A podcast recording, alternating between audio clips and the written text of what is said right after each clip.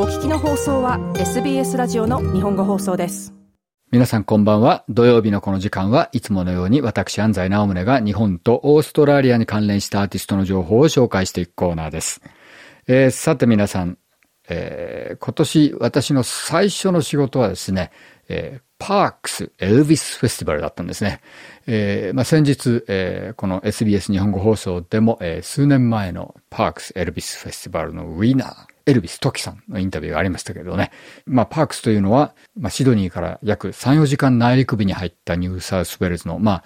トレーディングの交通の要衝ということなんですけれども、まあ、それほどすごく大きな街ではないんですが、このエルビスフェス、えー、街を挙げて30年間行われてるんですね。もう街中がエルビスな感じのところで、まあ、エルビスの銅像があれば、えー、パブに行けば壁一面エルビスだったりとかですね、もう本当に楽しいところです。えー、もう街を挙げてそういう感じのところなので、えー、それほど大きな街ではないんですが、1000人規模の会場がちゃんと埋まります。そして、エルビスの曲大合唱になるんですよね。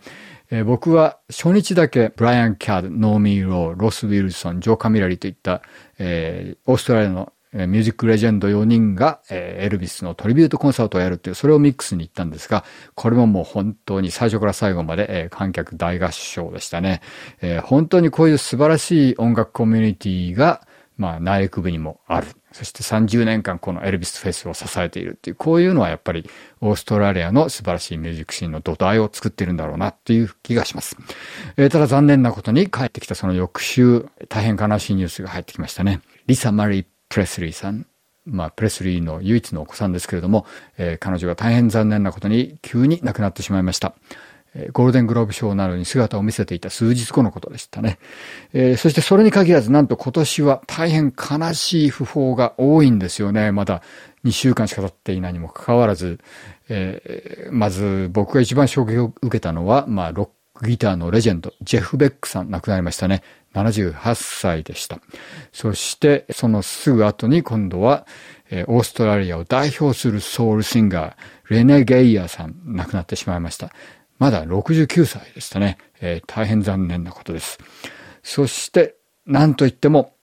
この番組を聞いてらっしゃる日本、あるいは日本に興味のあるオーストラリア人の方にとって、一番きつかった訃報はこれですね。イエローマジックオーケストラの高橋幸宏さん、亡くなってしまいました。70歳でしたね。えー、もう言葉もありませんね。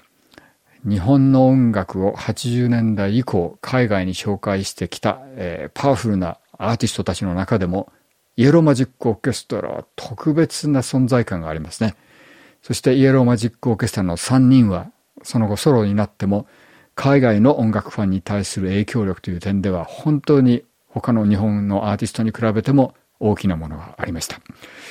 えー、この高橋幸宏さんの訃報というのはメルボルンの音楽コミュニティにとっても大変悲しい出来事として受け止められてますね。えー、本当に数多い作品を残された方です。えー、僕が最初に彼の、えー、演奏を聴いたのはサディスティックミカバンドでしたね。70年代。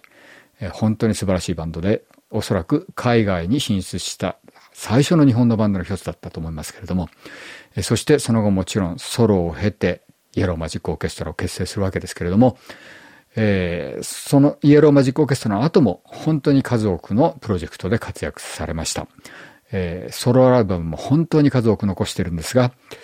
えー、今日はその中から、えー、2013年のソロアルバム Life Anew に入っているこの曲で、えー、ゆきひろさんをお送りしたいと思います。それでは、高橋ゆきひろで Time to Go どうぞ。SBS 日本語放送の Facebook ページで会話に加わってください。l i いいねを押してご意見ご感想をお寄せください。